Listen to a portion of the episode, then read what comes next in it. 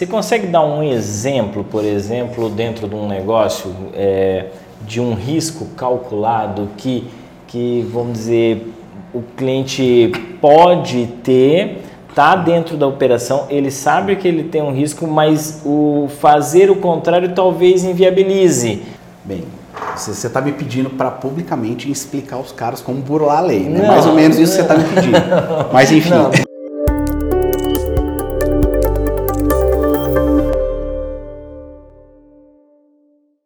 Sócio de um escritório poderoso, com atuação nacional, presença em quase todos os estados brasileiros e uma equipe de mais de 100 pessoas, hoje temos o prazer de receber José Henrique Vigo.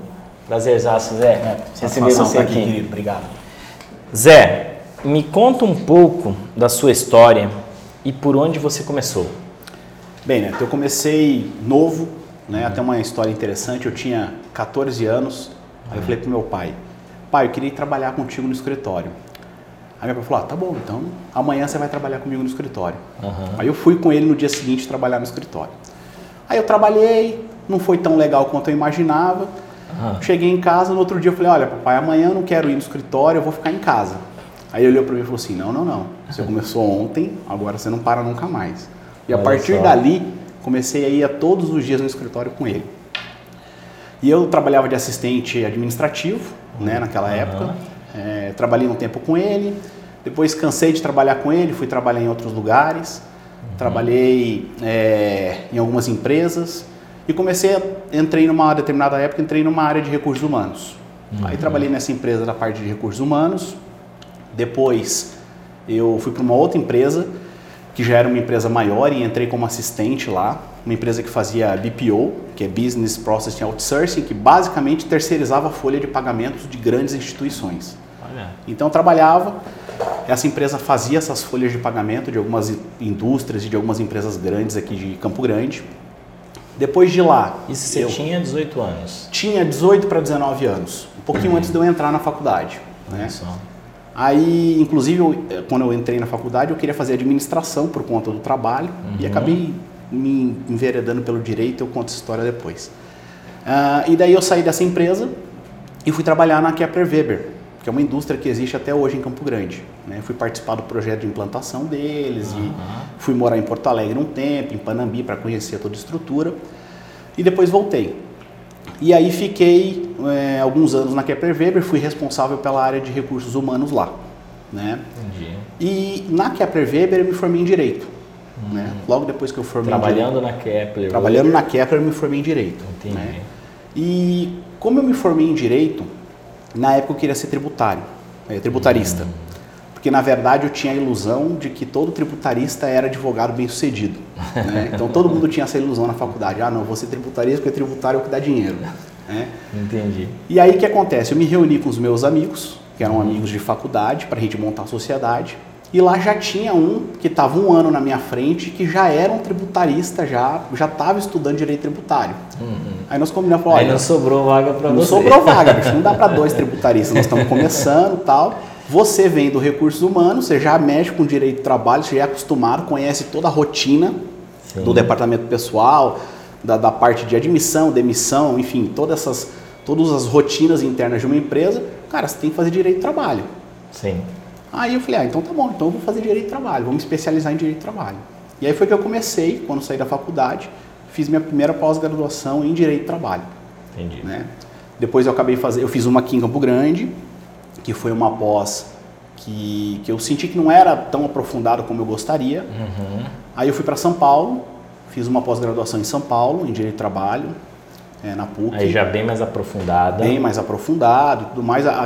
Eu, eu levei alguns anos para fazer porque o custo era alto na época. Eu era um advogado em início de carreira, era uma pós-graduação em São Paulo, eu tinha que ir quinzenalmente para São Paulo. Deslocamento. Não tinha ainda essa era virtual que nós estamos vivendo é, hoje. É verdade.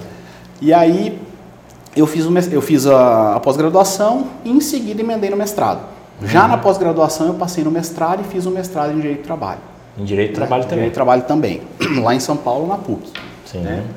E aí foram cinco anos indo para São Paulo toda semana, porque foram dois anos de pós-graduação e três anos de mestrado, indo semanalmente praticamente para São Paulo para fazer as aulas. Entendi. Né? Aí eu terminei o, o, o mestrado, voltei para Campo Grande. Né? Uma correria danada Correria essa, né? danada, bastante Imagina, correria. Fazer E uma uma logística e se organizar em agenda, tudo para fazer tudo isso, né? E uma época de bastante correria, porque quando você está começando na advocacia, né, você bate o escanteio, cabeceia, Faz tudo, gol, né? você faz tudo, né? Bem Exatamente. diferente de hoje, que está mais tranquilo nesse ponto. Com certeza, com certeza. Então, a área que você mais atua é o direito do trabalho. Exatamente, é esse é o foco. Eu sei que o teu escritório é grande, o teu escritório tem é, várias pessoas, mas o que você toca, pasta, vamos falar assim, do direito do trabalho. É isso. É, é, minha primeira especialização foi direito do trabalho, né? Hoje a, a- minha a maior parte do meu tempo é no direito empresarial de um modo geral. Não só no direito do trabalho, mas também no direito societário, que é uma, uma especialização que eu estou fazendo agora, mas também na parte tributária, nas rotinas do dia a dia, porque hoje eu estou como sócio administrador de um escritório. Entendi. Né? Meu escritório hoje tem quase 100 pessoas trabalhando. Então Entendi. ele é uma empresa. É ele, funciona, grande, né? ele funciona como uma empresa. Aham. Né? Então a gente administra pessoas, a gente administra as finanças, a gente administra toda a problemática de uma empresa com 100 colaboradores. Exatamente. Então, é, hoje eu, eu estou mais envolvido com o direito empresarial. Por quê? Entendi. Porque o direito vem avançando, Neto, e eu acho que a gente pode falar disso também mais para frente, mas o direito vem avançando no sentido de, de interligar todas as áreas. Né? Então, por exemplo, hoje eu, eu me formei e fiz especialização em direito do trabalho, mas a gente já tem uma equipe multidisciplinar que cada um tem a sua é, especialidade. Entendi. E na minha função de sócio administrador, eu estou muito mais envolvido com o negócio, Com a gestão. com a gestão, com o relacionamento, Uhum. principalmente com o relacionamento no relacionamento com o cliente, do Entendi. que na prática do dia a dia ali. na, o- Na operacionalização, operacionalização do Exatamente. negócio, né? né? Eu, eu gasto muito mais o meu tempo hoje na gestão e no relacionamento. Entendi. Entendi.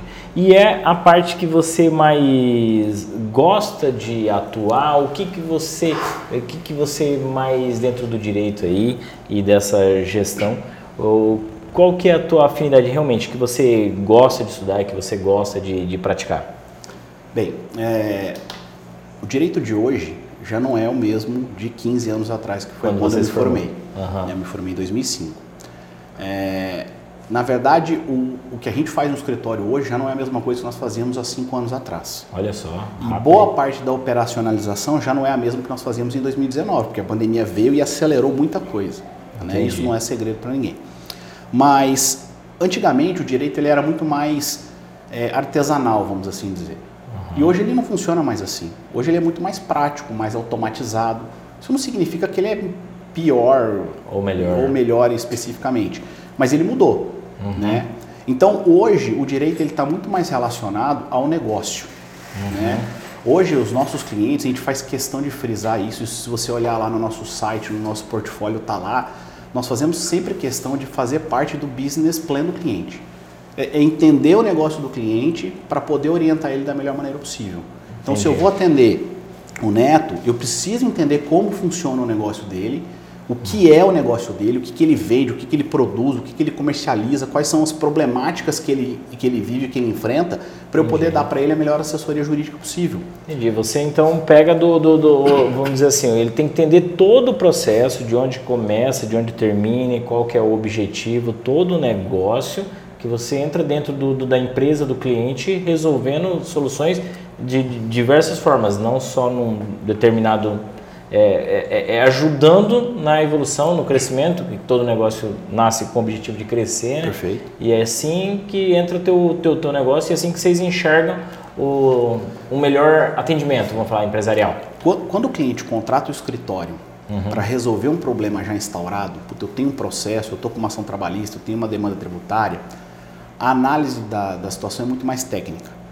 Então você vai atuar no processo da maneira técnica, utilizando eh, as brechas que a lei, que o processo dá, para tentar satisfazer o interesse do seu cliente. Entendi.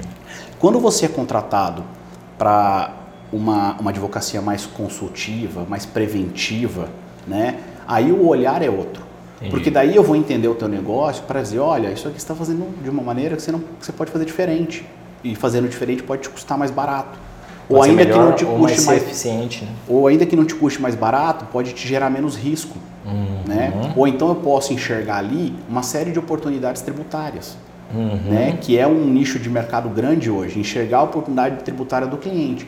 Porque se é prestador de serviço é de um jeito, se é comercializa alguma coisa é de outro, se, se é indústria, indústria é outro, uhum. né? Se é uma área, por exemplo, do comércio é de um jeito, se é uma outra área é de outro, se é alguma coisa mais voltada. Portes de empresa, Sim, enquadramentos tudo isso, tudo isso muda também, Tudo né? isso faz diferença. Uhum. Então, entender isso me proporciona fazer uma advocacia um pouco mais precisa. É Entendi. muito comum a gente, e como a gente atua com uma gama grande de empresas, é uhum. muito comum a gente dividir experiências. Então eu chego para você e falo, Neto, eu tenho um cliente que parecido contigo, olha, ele fez isso, isso, isso, isso, isso, por que, que você não tenta? Uhum. Né? Ou uhum. sugere esse tipo de coisa. Olha, nós fizemos para um cliente isso, isso, isso e isso, por que, que você não faz? Você já tem cases de sucesso Vários cases. por ter um escritório tão grande com muitos clientes, você consegue direcionar melhor, né? Com, com cases. Tanto né? é que é muito comum lá no escritório, a gente vive indicando, indica é, alguém que mexe com gestão de pessoas, indica alguém que mexe com finanças, e, e, é, indica alguém que mexe com crédito, indica alguém que mexe com um engenheiro do trabalho que mexe com enfim, com os laudos e com o que precisa ser feito. Então, é, é, o, isso é muito comum lá também, a gente faz esse intercâmbio aí entre os profissionais, porque a gente tem vários parceiros e a gente indica para todo mundo. Exatamente. E aí, né, essa é uma pergunta que eu tinha que praticamente você já, já respondeu. Que na tua visão, como assistência jurídica pode ajudar o empresário? Eu acho que desse jeito que você comentou, né? Entrando em todos os pontos aí da, da empresa deles. É né? entender né? o negócio do cliente para poder oferecer para ele as melhores oportunidades. Eu acho que esse é o ponto da assessoria jurídica moderna, né? Porque senão você trabalha no processo, uhum. né? Porque esse cliente é um gerador de processo, é um cara que faz é, que não atua de acordo com a legislação, acaba sofrendo o processo depois e aí você vai só simplesmente fazer a defesa. Né? E aí é. você vai tentar consertar o problema né? e nem sempre você ah, consegue. Aí você já tem um problema, Sim, você, tá você já tem um problema e, e, consertar. E era uma das minhas perguntas que eu tinha também, se era melhor atuar na prevenção ou remediação, que já também sem claro, dúvida né? é muito melhor atuar na prevenção. Né? Com certeza. Na verdade é o seguinte, é, muitas vezes é, o empresário tem que correr o risco, mas ele tem que correr o risco calculado. Né? O emaranhado jurídico brasileiro hoje é um dos maiores do mundo. Né? O Brasil uhum. tem uma gama de, de, de leis enorme. Uhum. Né? Se você for seguir, às vezes, todas as leis, você inviabiliza o seu próprio negócio. Exatamente. E isso é uma realidade, nós não podemos Sim. ter medo de falar nisso. Às vezes a pessoa fala assim, ah, eu não sigo tudo. Não, mentira. 99% do empresariado não segue 100%, 100 da legislação, regra, porque senão né? o cara não sobrevive. Né? Entendi. Mas é importante você conhecer aonde você está se arriscando, aonde tem um ponto de fragilidade, o que você pode fazer para mitigar aquilo, ainda que você não consiga entregar daquela forma, Entendi. ou o que você pode fazer diferente para suprir aquela falta ou aquela ausência de, de, de procedimento que você não está conseguindo fazer. Entendi. E, e, é o que você falou, risco calculado. Você consegue dar um exemplo, por exemplo, dentro de um negócio, é, de um risco calculado que que, vamos dizer, o cliente pode ter, está dentro da operação, ele sabe que ele tem um risco, mas o fazer o contrário talvez inviabilize e ele vai um pouco para o risco, mas tendo noção do tamanho do risco que ele está tomando, né? Bem, você está me pedindo para publicamente explicar os caras como burlar a lei, né? Não, Mais ou menos isso você está me pedindo. Mas enfim. Não, você pode comentar. É, não, olha, é, tem, tem, tem, várias formas, sabe? Eu acho assim, ó. É, vou, vou, dar um exemplo das questões tributárias, que eu acho que é o que é mais comum hoje. Uhum. Né? Às vezes, é, o empresário não paga o imposto, uhum. não paga o tributo, vamos dizer, não necessariamente o imposto. É, mas ele também não precisa tirar uma certidão negativa num determinado período. Sim. Então ele pode, teoricamente, confortavelmente, ficar um período sem recolher o tributo. Uhum. Isso significa que ele não deve recolher, que eu estou orientando a fazer isso? Não, não estou dizendo isso. Mas depende. Tem muita empresa que, que aloca dinheiro do tributo para um investimento. Naquele determinado naquele momento. determinado momento e depois volta os olhos para o tributo e vê, bem, agora como é que eu vou resolver porque eu gastei esse dinheiro que eu não deveria gastar aqui. Uhum. Mas isso aqui que eu implementei na minha empresa fez ela faturar mais, fez ela crescer mais e agora eu tenho recurso para pagar. Sim. Eu posso negociar, eu posso ter, esperar um refis. Uhum. Né? Não, não é segredo também que no Brasil existe essa cultura do refis. Muita gente deixa de pagar o tributo esperando vir o refis depois. Sim. Né? É... E que às vezes naquele momento, é o que você falou, é, pontuou um caso específico que naquele momento era interessante ele não destinar o recurso para aquele fim, que era o tributo, que ele não deixa de dever, só que nesse momento eu destinar esse dinheiro para uma compra de equipamento que vai dobrar o meu faturamento, vai até tornar mais fácil eu pagar aquele tributo num segundo momento, né? Perfeito. Seria, seria um, um exemplo. Um exemplo. Né? Mas hoje. que seria um risco calculado, calculado, dentro do negócio. Exato. E, e vamos dizer, fazendo uma coisa é, é, não correta, ilegal, Perfeito. mas dentro de, de um é, hoje, hoje você já tem alternativas uhum. com relação a essa questão, aí de eu desviar o dinheiro para fazer outra coisa. Hoje é, o equity está muito avançado. Quando a gente fala de equity, a gente fala de financiamento. Entendi. Né? Seja o financiamento público, uhum. seja o financiamento privado, né? as modalidades que a legislação trouxe é, recentemente uhum. proporcionaram um aumento muito grande, muito significativo do crédito brasileiro. Entendi. Né? É, Zé, é interessante você tocar nesse assunto, é, equity. Eu tenho ouvido cada vez mais as pessoas falarem de equity, mas eu realmente não entendo ele, é, não entendo e eu imagino que o nosso ouvinte também não entenda. Então eu queria que você explicasse de forma mais é, que, que, que a gente compreenda o que seria o equity. Bem, a gente, fala, a gente ouve falar muito de equity, de private equity, uhum. né? Equity, numa tradução ao pé da letra, seria o mais próximo de financiamento. Uhum. Né? E, e, e, existe uma vontade do governo brasileiro, e aí não estou aqui falando uhum. bem ou mal, mas existe uma, uma, uma, vontade do governo brasileiro de migrar a matriz econômica brasileira. Uhum. Né? Hoje, antigamente, a matriz econômica brasileira ela era feita pelos bancos públicos. Hoje, Sim. grande parte ainda é. Caixa Econômica, Banco do Brasil, Participa muito BNDES, do, exatamente. Do crédito dentro do país, né? Exatamente. Mas existe uma vontade de se mudar, de, de, de migrar esse crédito que motiva e que financia tudo que acontece no país dos bancos públicos para os bancos privados. Entendi. Em 2019 teve uma alteração legislativa que proporcionou a figura, por exemplo, do bancário individual. E com isso, várias instituições financeiras, e inclusive algumas de fora, começaram a operar no Brasil fundos de investimentos. Como assim, é... assim bancário individual? Desculpa, atrapalhei a... a... A, gente, a, gente, a gente costuma dizer que é a legalização do agiota, vamos assim dizer. Entendi. Então eu, por exemplo, posso montar um banco individualmente e emprestar dinheiro para o neto a juros. Uhum. Coisa que era legal, ilegal antes, só as instituições financeiras poderiam fazer. Uhum. Né? E depois da permissão da figura do bancário individual, eu posso fazer isso. E, e isso fez com que muitas instituições financeiras viessem a trabalhar no Brasil. Né? Hum. E esse, e, então abriu o mercado, abriu o mercado para vários bancos Exatamente. entrarem no país. Para várias instituições financeiras, uhum. não, só, não bancos, só bancos, né? Tipo, entendi. Fundos de investimento, private equity, eu poder emprestar dinheiro para você. Uhum. Hoje existem várias modalidades, por exemplo, aqui, é, CRAF, DIC, não vou entrar no, no, no, no mérito, mas, por exemplo, eu posso juntar eu, o neto e mais três amigos, cada um vai investir 100 mil reais, nós vamos fazer 500 mil reais e nós vamos emprestar esses 500 mil reais para um, um estranho e vamos cobrar um juros. Aí a gente montou um fundo uhum. né, de 500 mil reais e nós vamos financiar a atividade empresarial de uma outra indústria, de uma outra empresa ou de um outro parceiro. Uhum. E vamos cobrar juros disso. Em vez de você pegar teu dinheiro e colocar numa aplicação, você faz um empréstimo. Sim. Tá? Isso hoje é perfeitamente possível. Né? É, e esse financiamento privado ele tem fomentado e motivado muito mais, o, principalmente o micro e pequeno empresário. Entendi. Né? Porque você tem muito mais crédito na praça, você tem Entendi. muito mais opções. Né? E, e, isso tudo combina ali no, no, no, equity. Eu tinha uma, uma, uma, uma noção que o equity seria é, algum tipo de, de, de valorização ou de é, cálculo do valor de, da empresa, alguma coisa, não tem nada a ver com isso, né? Não, é, é que assim, é, equity nos Estados Unidos é uma coisa, Uhum. né? E no Brasil a gente traduz ao pé da letra seria outra, Entendi. né? Quando você fala de valor de empresa, você está falando do valuation, Sim. né? De quanto aquela empresa vale, de quanto aquela empresa custa, Uhum. né?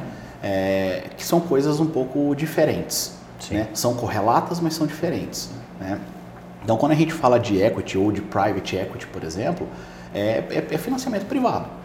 né? Quando uma sociedade anônima ou uma empresa que faz um IPO, hoje você vê várias empresas fazendo um IPO. O IPO é a abertura Aham. do capital na bolsa. Eu acho que batemos recorde esse ano, né? De abertura Recordes nos- esse ano tem fila para o ano que vem já inteiro, muita empresa querendo fazer. Por que, Entendi. que a empresa faz isso? Porque em vez de eu, eu quero crescer, Uhum. eu preciso de um investimento alto. Uhum. Eu já estou estruturado, eu já sou grande, eu já tenho condições de me transformar numa SA. Porque Uhum. a problemática da SA, fazendo um parênteses, é, é a gestão. A administração da SA exige muito mais da empresa do que uma empresa normal. Entendi. Assim dizer, de uma limitada, por exemplo. Então eu já tenho tudo isso preparado. Então o que, que eu vou fazer? Eu vou fazer o valuation da minha empresa, minha empresa vale tantos milhões, e eu vou, em vez de eu captar esse dinheiro no banco, eu vou no mercado captar esse dinheiro oferecendo ações. Entendi. Então, olha, eu estou oferecendo a ação da minha empresa a 10 reais para o mercado, para o público Sim. em geral. Quem Quem, quiser quiser comprar, compra. Né? Que é uma vantagem para o empresário porque ele não, não, não se endividou. Tipo assim, ele não tem, eu não tenho que pagar essa conta. Alguém comprou e esse destino, acho que na Exatamente. carta de intenção, né? Isso. Você dá, já dá todo A gente- escrito que o- A gente tem exemplos, por, por exemplo, se você pegar é, a Redditor de São Paulo, acho que é um exemplo né, clássico, a gente pode falar porque é totalmente público. Redditor fez o seu IPO Aham. e alavancou mais de um bilhão de reais. olha só. E na carta de intenção estava lá, olha, tantos por cento desse valor nós vamos reinvestir na empresa, tantos por cento vão para os sócios, tanto por cento vai ser feito isso, isso e isso. Uhum. E assim que eles captaram esse valor, eles já começaram a fazer aquilo que estava na carta de intenção. E eles acabaram de comprar recentemente um hospital aqui em Campo Grande. Entendi. Pagaram 260 milhões de reais no hospital. Olha com só. dinheiro, provavelmente, desse Dessa, IPO. Desse IPO. Exatamente. Então, eles, em vez de eles irem no banco pegar o dinheiro e Uhum. pagar juros para comprar, o que que eles fizeram? Abriram na bolsa, fizeram um private equity, Sim, né? fizeram uma captação de recursos privada sim. né? e, e fizeram. E com tão isso ele crescendo. consegue uma expansão da empresa Sim. e todo mundo que investiu, o cara quer realmente é isso, o objetivo é depois talvez negociar essas ações e tal, tudo. Mas o, o, o caixa da empresa fica mais sadio e a empresa não tem que, é, vamos falar, diferente de um financiamento, de um empréstimo, alguma coisa captado num- numa instituição financeira, talvez você teria que devolver em algum momento isso e esse não é o caso num, num IPO, num, Exato. num private equity, dependendo de como que é a composição. E hoje tem inúmeras hum, formas, não só o IPO, mas outras formas também, né? Sim. Hoje qualquer empresa pode fazer é, private equity. Uhum. Uma empresa limitada hoje ela pode dividir, se transformar numa limitada por cotas e vender essas cotas. Uhum. Né? Em vez de eu pegar dinheiro no banco, eu quero pegar dois ou três sócios a mais na minha empresa e eu quero que essas pessoas coloquem dinheiro. Entendi. Né? Ou então, a gente tem empresas aqui, que são clientes nossas lá, que já estão passando por um processo um pouco mais avançado. Né? Uhum. Então, eram lá 20, 30 sócios, hoje são 50 sócios e eles estão deixando de ser uma limitada e vão passar a ser uma sociedade anônima de capital fechado. Olha, Né? Uma SA de capital fechado. Exatamente. Então, o que é uma SA de capital fechado? São um grupo de pessoas né, que, são, que é fechado, não é aberta para qualquer um entrar, existem regras para poder entrar, sair, etc. E são todos investidores. Em vez de eu pegar o dinheiro no banco, eu pego o dinheiro de mais pessoas privadas, coloco essas pessoas como sócias da empresa e faço a empresa crescer com isso. Isso não significa que a SA de capital aberto ou fechado não possa tomar crédito com banco, com instituição financeira. Pode normal, como Pode. qualquer outra empresa, e a grande maioria tem Sim. né? Mas muitas vezes, para um investimento de grande monta, né, a alternativa é o IPO mesmo. Ou a divisão, por exemplo, de uma sociedade limitada por cotas e etc. Tem várias formas de se fazer isso. Porque depende muito da estratégia e do destino que você vai dar para o recurso. Perfeito. Talvez não seja, não, não compete dentro da estratégia você pegar um crédito com um prazo para pagar dentro de 60 meses, Isso. é, 4 anos. Você não vai conseguir fazer o que você precisa dentro da estratégia se você absorver isso aí como como é, ter que botar no, no tua, na tua conta de caixa mensal aí, né? Sim. É porque os juros né, acaba te, e às vezes você tem investimento a longo prazo. Uhum. Você tem investimento a 10 anos, investimento a 15 anos, Sim. e você vai pegar dinheiro no banco para pagar 15 anos de juros, acaba não compensando. Né? Exatamente. Né? Então, às vezes compensa fazer dessa forma. Entendi. E, pô, que, que papo legal, que eu gosto disso, é um tema que eu gosto e, e você tem bastante noção. Isso tudo você tem estudado nessa. É uma especialização ou uma pós-graduação que você está fazendo de direito societário? Eu estou fazendo uma, uma especialização, uma pós-graduação, na verdade é um LLM, uhum. né, em direito societário no INSPER de São Paulo. Olha só. O INSPER hoje é uma das instituições mais reconhecidas do Brasil e do mundo, tem vários prêmios internacionais, e eles usam uma metodologia de Harvard, que é a metodologia do estudo de caso. Então, todas as nossas aulas, a gente tem uma matéria, a parte teórica, a gente estuda a legislação, mas a gente tem o estudo do caso prático. Entendi. Tipo né? um case. Um case mesmo. Então, uhum. a gente uhum. estuda os cases. Uhum. Né? Então, por exemplo, eu estou fazendo um LLM em Direito Societário, mas eu tenho uma aula de finanças, eu já tive dois módulos de finanças que eu cozinhei a cabeça para conseguir aprender. Imagina. Que não é fácil. É. Advogado não aprende a fazer muita conta na faculdade, então eu tive aula de finanças, eu tive uhum. aula de economia. Né? É, existe uma matéria hoje que é muito relacionada e está na moda e, e tem tudo a ver que é direito e economia porque está absolutamente interligado. O, o, até para orientar melhor o cliente, você precisa ter noção, tipo, ó, o cara te entregou um balanço, você ter uma orientação para que caminho Exatamente. vai seguir, né? Então Isso. a economia. Se eu pegar um valuation de uma empresa hoje, se eu pegar. É, eu sei o que é o EBITDA, eu consigo entender o que é a empresa, os valores e tudo mais. Então, e, e, e para eu poder te orientar juridicamente, eu preciso entender isso. Se eu não entender isso, eu não vou conseguir te orientar. Aí volta bem e fecha com, com, com o tema que a gente está lá desde o começo, que é o teu escritório hoje está preparado para entrar dentro da empresa e orientar da melhor forma possível de, do começo ao Exato. fim.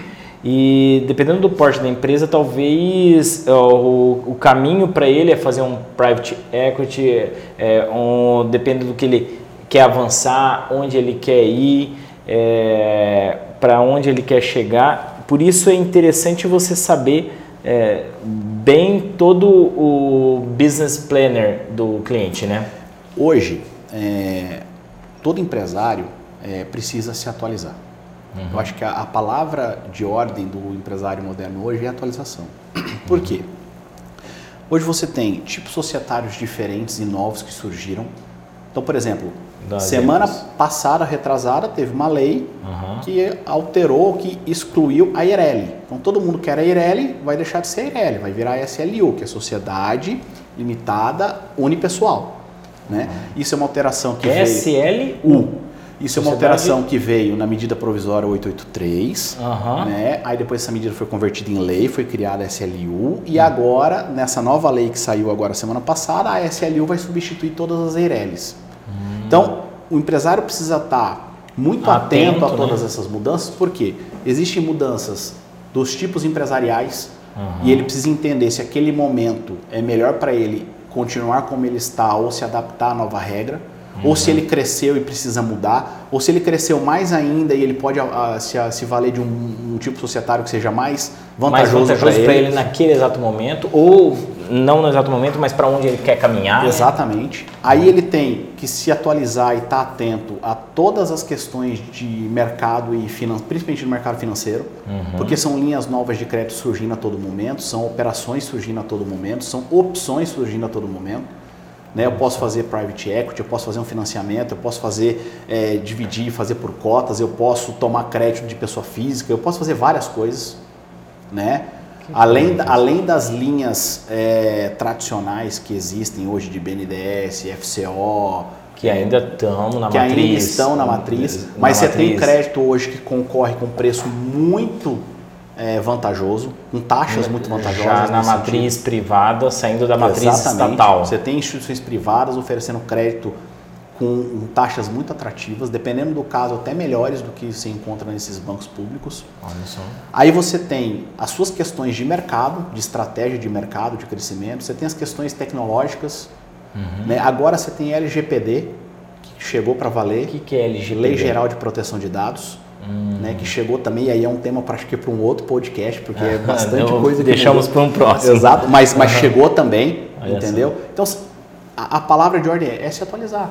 Uhum. Né? A minha advocacia de cinco anos não é a mesma de hoje, não vai ser a mesma daqui a cinco e anos. E o empresário também tem que estar atento e acompanhando as coisas, porque às vezes ele faz a coisa, é, ele está tantos anos no negócio que ele fazia de uma forma e que hoje teria jeitos melhores, mais vantajosos Exato. financeiramente, burocraticamente de se fazer a mesma coisa, né? E é muito comum, Neto, você vai às vezes no empresário e fala assim, aí o cara olha e diz, poxa, mas o cara lá vende tal coisa a tal preço, eu não sei como é que esse cara faz isso, como que ele consegue, eu não consigo. Mas aí você vai olhar, o cara está enquadrado no tipo societário certo, o cara está tomando crédito mais barato que ele, o cara está fazendo compra de uma maneira diferente, o cara está atento às questões é, mercadológicas, ele não tem passivo, não tem ação trabalhista, não tem, não tem ação tributária, ele está limpo. Ele está limpo ele e aproveitando. está extremamente organizado e aproveitando, aproveitando as, oportunidades. as oportunidades que aparecem.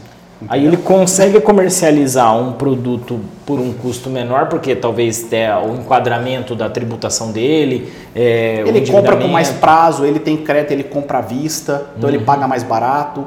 Né, o cara está comprando a prazo para vender a prazo, ele está comprando à vista para vender a prazo. Ele tem um spread maior, ele tem uma margem maior, uhum. né, tá fazendo uma taxa de juros, está praticando uma taxa menor. Ele tem uma tributação diferente. Ele tem uma tributação porque tá diferente. Tá mais antenado, ele tá mais conseguiu, antenado, tá às vezes tem um escritório igual o teu orientando ele. Ele está recuperando forma... crédito tributário, que é muito comum que hoje também tem, tem, tem várias pautas disso. Né? Exatamente, né? é um mercado hoje de recuperação de crédito e tributário, porque tem muito crédito sendo pago errado muito tributo sendo pago de maneira incorreta. Pagando em duplicidade ou indevidamente, né? Exatamente. né? Se cobrando indevidamente sobre outros, né? Exato. O, o, manha, o, emanhara, o emanharado. Emanharado, emanharado jurídico tributário brasileiro é algo assim surreal. Entendi. Entendeu? É um dos piores. Se você conversar com, com um tributarista, eh, nem ele, eh, às vezes eu tinha um professor que ele falou assim, olha, eu estou aqui dando aula de direito tributário para você, mas nem eu entendo como funciona a tributação no Brasil. Eu estou explicando para vocês aqui como é que é isso o, aqui, o, mas eu, superficialmente o que eu entendo, né? né? Tudo tem que ser estudado ponto Exatamente. a ponto. E tem mudanças muito sequenciais a todo, a todo momento a que todo você momento. o que você sabia o ano atrás já não é mais agora, né? E tudo. E tem muita pauta sendo discutida muito tributo que é pago de um jeito e que foi pago errado lá atrás e vem sendo pago assim, e isso está sendo discutido, uhum. entendeu? E com muitas ganhas de causas para o, o contribuinte. Uhum. Né? Então isso gera crédito tributário. A, a, a, problemática, muitas vezes, é que o empresário não está atento e muitas vezes só se vale dessa, desse benefício jurídico quem entrou com a ação. Sim. Quem não entrou não, não consegue receber. Não consegue. Ou quando recebe, só recebe daqui para frente, não recebe passivo. Né? Então a gente tem um cliente, por exemplo, que fez recuperação tributária e recebeu lá 200, 300 mil reais de volta. Não tem um comércio grande, tem um, um comércio pequeno. Para ele fez toda a diferença. Sim. Porque agora ele está comprando à vista, porque agora ele colocou alguma coisa em dia, porque agora o caixa dele está em dia. Agora funciona diferente. Agora né? ele toma crédito melhor, porque com o fluxo de caixa mais ajustado, sobra mais e o que a instituição financeira olha hoje para poder conceder crédito é fluxo de caixa, Sim. não é tamanho. Né? Então, com tudo isso mais organizado, é, é, muito mais fácil de você tocar a sua empresa. Sim. Né? E você vê, e aí bota o que é o, que é o tema que a gente abordou no, no nesse podcast, a importância de, do, do, do empresário ter uma assessoria jurídica especializada e, e, um escritório é, com, com muita informação, com, muita, com muito suporte para eles, né? Então isso aí faz a diferença. Você vê nesse caso aí, às vezes o cara tem uma, um, uma empresa não tão grande, tem uma recuperação de um valor alto que muda totalmente daquele Perfeito. ponto para frente eu consigo mudar. É, e outro caso aí, esse exemplo, ah, o cara consegue viabilizar e comercializar um produto num preço que o vizinho dele não consegue, de repente vai indo, vai indo, vai indo, só ele vende naquela região, o vizinho dele infelizmente não consegue acompanhar, não consegue. infelizmente não conseguiu acompanhar e, e fecha, quebra e etc. Né?